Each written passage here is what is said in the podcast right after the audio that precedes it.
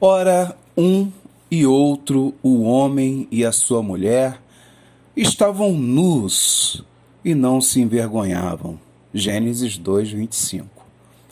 Num lugar onde a quantidade dá lugar à qualidade, olhares, pequenos gestos, toques sutis, sorrisos silenciosos, a plena cumplicidade, derivado do latim complexos mais plectere, tecer, tramar juntos.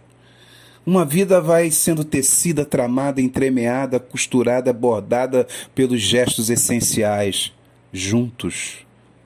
Desnudamento total, sem reservas, não há pudores, não há vergonha. Cada um pode ser diante do outro o que realmente é. É a plena aceitação, como as crianças. Afinal, não são as crianças que não têm vergonha de andar peladas pela casa? Assim era o casal Adão e Eva na narrativa bíblica dos começos.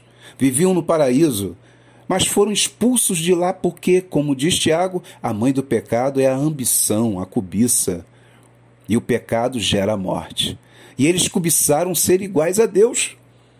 Não bastava uma vida para o outro em puro amor, igualdade, fraternidade, servindo e cuidando tinha que ser maior que o outro. Ambição. Tinha que querer ser Deus, cobiça. Nas palavras de Juan Ares, do El País, a democracia é uma flor delicada que o vento do descuido ou a nostalgia do autoritarismo podem murchar rapidamente.